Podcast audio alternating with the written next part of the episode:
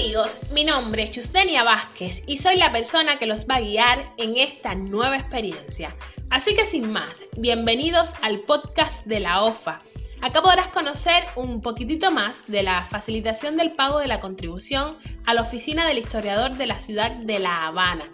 Si están interesados en estos temas, saber cuáles son las facilidades que van a obtener con toda esta información que le vamos a brindar acá si desean familiarizarse con los canales digitales de pago y de esta manera estar al día con temas de contribución y restauración de la oficina del historiador, acompáñenos en este podcast.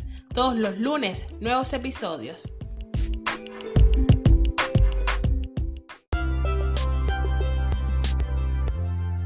Buenos días a todos.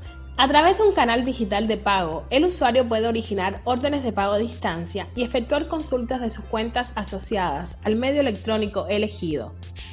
Con diferentes canales digitales de pago a nuestra disposición, ¿cómo decido cuál utilizar primero? Si desean obtener las herramientas necesarias para decidir cuál de los canales disponibles le es más cómodo, le es más factible para efectuar su pago, acompáñenos en nuestro episodio de hoy.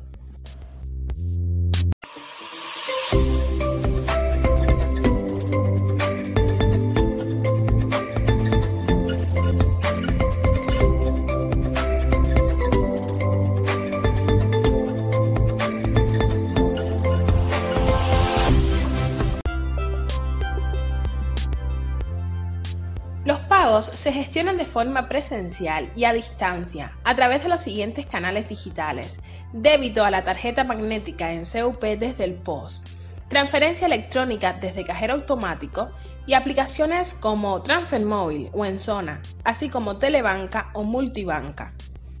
Los medios de pago electrónico son ecosistemas en los que las transacciones no necesitan estar respaldadas por dinero en la forma de billetes y monedas, y en las que el valor puede ser intercambiado a través de la transferencia de información entre las partes involucradas. Alternativas al efectivo son, por ejemplo, el cheque, las tarjetas de crédito y débito o el pago por QR del que ya hablamos en nuestro primer episodio. Conocer los canales digitales de pago permite su adopción para ejecutar las liquidaciones periódicas. La práctica demuestra que algunos canales son más reconocidos por personas jóvenes mientras que otros son más idóneos para su uso por personas mayores. Por su utilidad como canal digital de pago, los cajeros automáticos son dispositivos electrónicos de manejo habitual por la mayoría de las personas. Son convenientes para la realización de transferencias electrónicas y están localizados en toda la geografía nacional, si usted se inicia en el ámbito de los pagos a distancia y aún no tiene creadas todas las condiciones en su teléfono móvil para utilizar las aplicaciones disponibles a esos efectos, considere que cerca de su ubicación también existe otro canal de pago a su alcance que le permite la realización de diferentes operaciones, pues el cajero automático es un medio que no solo sirve para la extracción de efectivos como hemos abordado en episodios anteriores.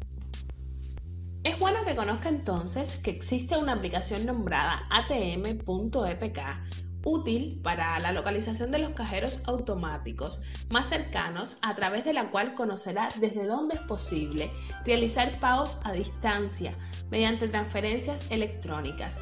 Yo por mi parte la he usado un montón de veces, sobre todo cuando estoy en una zona que no conozco mucho, que no sé dónde están ubicados los cajeros, pues entro a la aplicación y enseguida me pone la ubicación exacta donde se encuentran esos cajeros. Transfer Móvil, por su parte, es un facilitador de pagos electrónicos para los servicios públicos y también permite la integración con cualquier plataforma electrónica que ofrezca productos y servicios. Ofrece más de 30 servicios y funcionalidades dentro de la misma aplicación. Permite realizar operaciones desde la comodidad de sus hogares. No necesita visitar las oficinas habilitadas para el cobro de la factura eléctrica, por poner un ejemplo, o comprar presencialmente en una tienda, evitando las aglomeraciones de personas.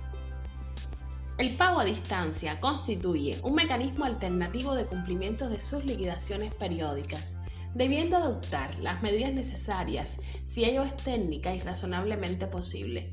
Por supuesto que supone cierto esfuerzo de adaptación inicial que una vez resuelto proporciona muchos beneficios.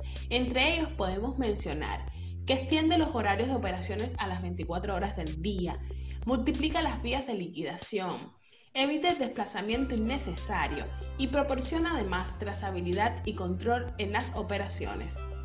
Para avanzar no necesita un profundo conocimiento de avanzadas técnicas, sino disponer de curiosidad. Aprender es descubrir que ya sabes, hacer es practicar lo que sabes. Usted puede convertirse en un facilitador compartiendo lo que sabe con sus familiares y amigos. Recuerde que ante las circunstancias la innovación es nuestra mejor aliada. Así que le toca a usted elegir de los diferentes canales digitales de pago a nuestra disposición cuál utilizar primero.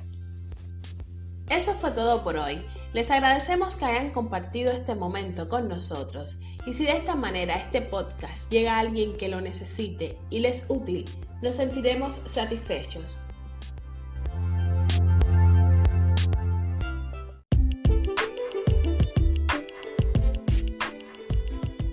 el podcast de la OFA.